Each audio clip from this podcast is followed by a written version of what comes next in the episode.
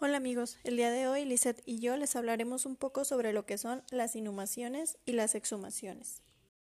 Comencemos definiendo la palabra inhumación.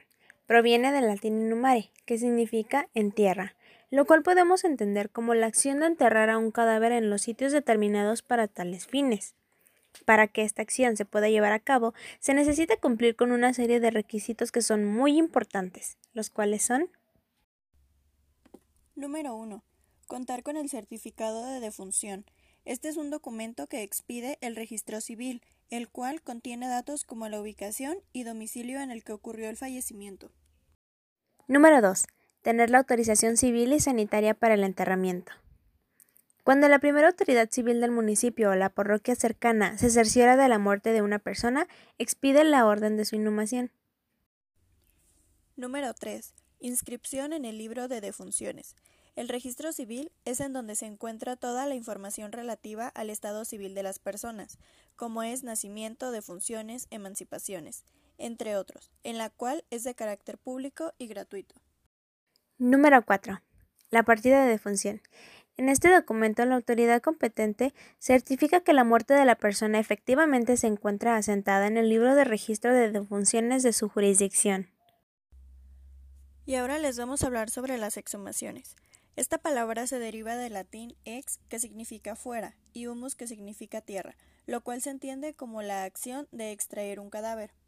Existen diferentes tipos de exhumaciones, como por ejemplo, número 1, administrativa. Esta lo hacen los cementerios por razones de salubridad o por vencimiento de la concesión funeraria. Número 2, por solicitud de parte interesada. Esto es cuando la familia o alguien más manifieste tener el derecho de solicitarlo para trasladar o incinerar los restos. Número 3. La criminal. Es la considerada como un delito. Se sustrae el cadáver con fines de lucro, la ofensa del cadáver o el sensacionalismo. Número 4. La judicial. Esta es con el fin de realizar una autopsia para la comprobación de algún delito o sospecha de índole penal solo en el caso de que se asegure que se obtendrán valiosos aportes a la investigación. Y número 5. Exhumaciones de menor interés. Estas son las arqueológicas. Los hacen con fines históricos, científicos o religiosos.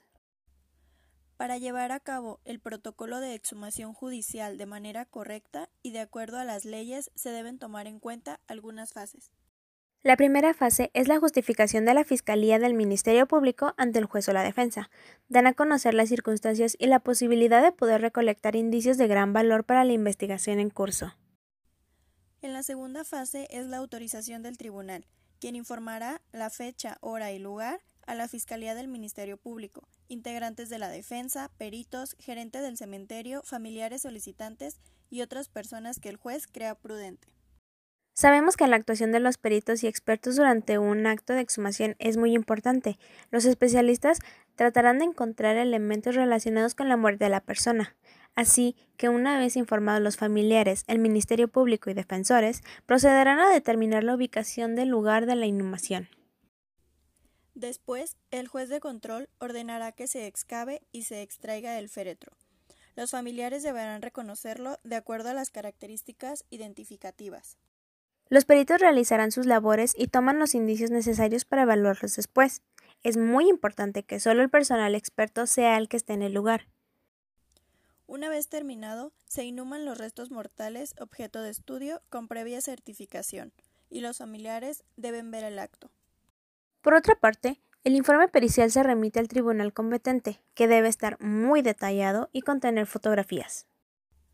Como ya sabemos, este acto debe llevarse a cabo con las debidas protecciones, de manera cuidadosa y detallada, para poder obtener la mayor información posible y así tener más posibilidades de esclarecer los hechos.